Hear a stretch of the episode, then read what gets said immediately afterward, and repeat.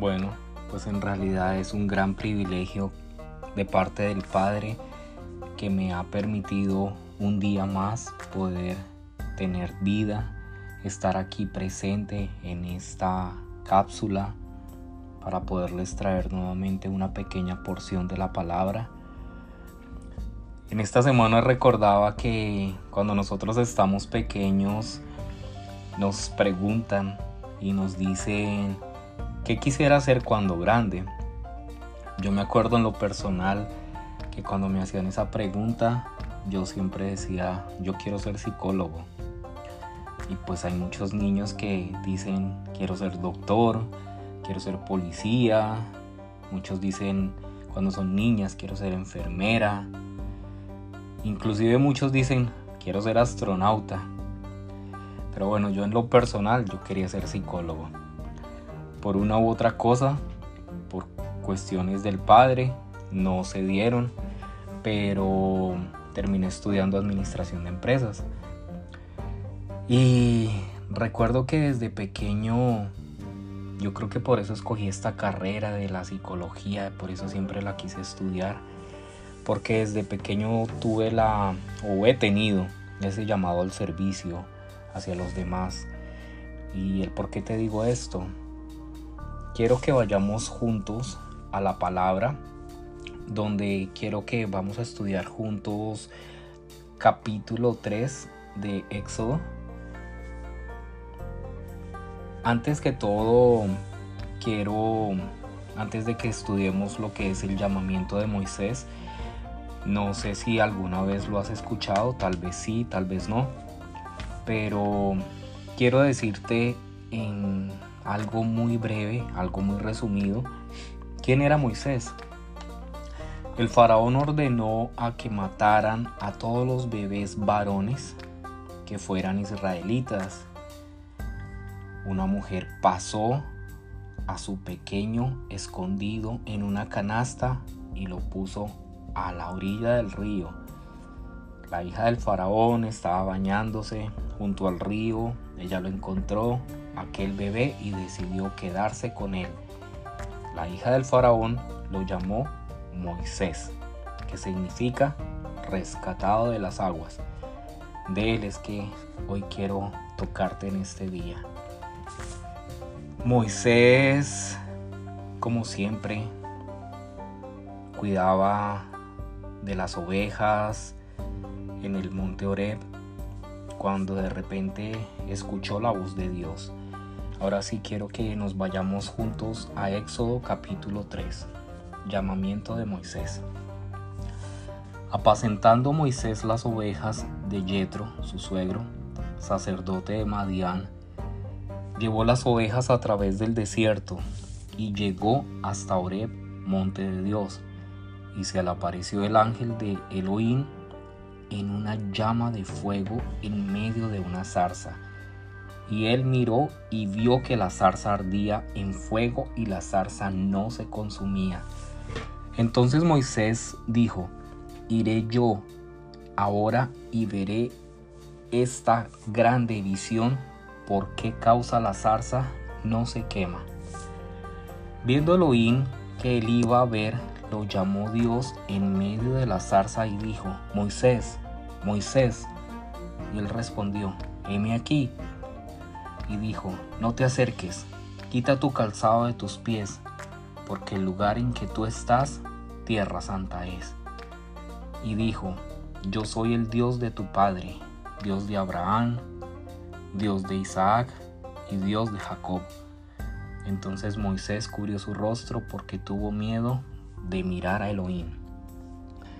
Dijo luego Elohim, bien he visto la aflicción de mi pueblo que está en Egipto y he oído su clamor a causa de sus exactores, pues he conocido sus angustias.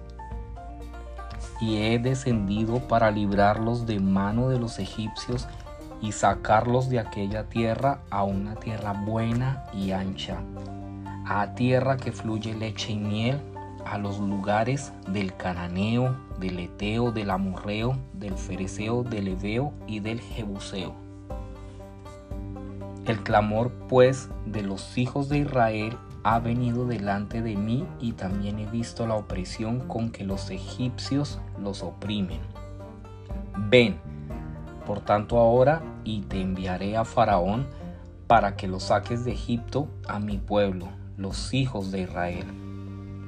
Entonces Moisés respondió a Dios, ¿quién soy yo para que vaya Faraón y saque de Egipto a los hijos de Israel?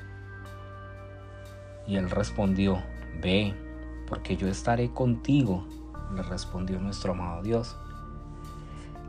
El 15 dice, además dijo Dios a Moisés, así dirás a los hijos de Israel, Elohim, el Dios de vuestros padres, el Dios de Abraham, Dios de Isaac y Dios de Jacob, me ha enviado a vosotros. Este es mi nombre para siempre. Con él se me recordará por todos los siglos. Quiero que vayamos rápidamente al capítulo 4, donde Moisés dice, He aquí que ellos no me creerán, ni oirán voz, porque dirán, no te ha aparecido Elohim. En el 10 vemos como dice, entonces dijo Moisés a Jehová, ay Señor, nunca he sido hombre de fácil palabra, ni antes ni desde que tú habías a tu siervo, porque yo soy tardo en el habla y torpe de lengua. Y Elohim le respondió, ¿quién dio la boca al hombre? ¿O quién hizo al mudo y al sordo, al que ve y al ciego? ¿No soy yo Dios? Ahora pues, ve y yo estaré con tu boca y te enseñaré lo que hayas de hablar. Y él le dijo, ay Señor, envíate ruego por medio del que debes enviar. Entonces Dios se enojó contra Moisés y dijo, ¿no conozco yo a tu hermano Aarón, levita, y que él habla bien? Y he aquí que él saldrá a recibirte, y al verte te se alegrará en su corazón. Tú hablarás a él y pondrás en su boca las palabras y yo estaré con tu boca y con la suya, y os enseñaré lo que hayáis de hacer. Y él hablará por ti al pueblo, él te será a ti en lugar de boca, y tú serás para él en lugar de Dios. Tomarás en tu mano esta vara con la cual harás las señales. Quiero parar ahí y quiero invitarte a que leas todo este capítulo de Éxodo 3, el 4. La verdad que es bien interesante este llamamiento de Moisés porque así es Dios con nosotros cuando Él nos está llamando y nos está diciendo quiero que hagas esto, quiero que hagas lo otro. Pero muchas veces nosotros tenemos miedo y nosotros estamos diciendo, no, Señor, y sacando un montón de excusas así como Moisés. Pero yo, ¿por qué? Pero, ¿quién soy yo? Pero, y Dios dijo, ¿acaso no soy yo el que te he escogido a ti? Entonces, quiero decirte para terminar, no tienes necesidad de ser pastor de tiempo completo. A veces tendrás miedo de eso. No tienes necesidad de eso. Porque Dios escoge a las personas. Si tú tienes un corazón humilde, si tú tienes un corazón bueno, si tú eres obediente a su voz, si tú tienes ese llamado, créeme que Él te va a respaldar. Acuérdate, el Eterno no elige a los equipados, Él equipa a los elegidos. Tú puedes tener estudio y un montón de cosas. Y hay personas que no tienen toda esa capacidad, pero tienen humildad tienen un corazón dispuesto a servirle al Eterno amar al prójimo. Eso es lo que Él necesita para que realmente te equipe y te ayude cada día para hacer su obra.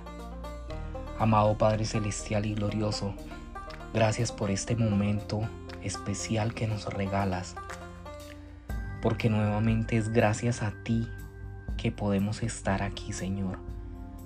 Ayúdanos a entender que cada vez que sentimos un llamado en el corazón, que no sea por emoción, Señor, que sea porque realmente lo estamos sintiendo Ayúdanos a saber cuando realmente sea el llamado que tú nos estás haciendo. Y que cuando lo sintamos, Señor, actuemos, que no nos quedemos dormidos ante lo que tú nos estás llamando, ante tu voz, Padre Santo. Que te podamos decir, aquí estamos, Señor, enos aquí, envíanos, envíame a mí.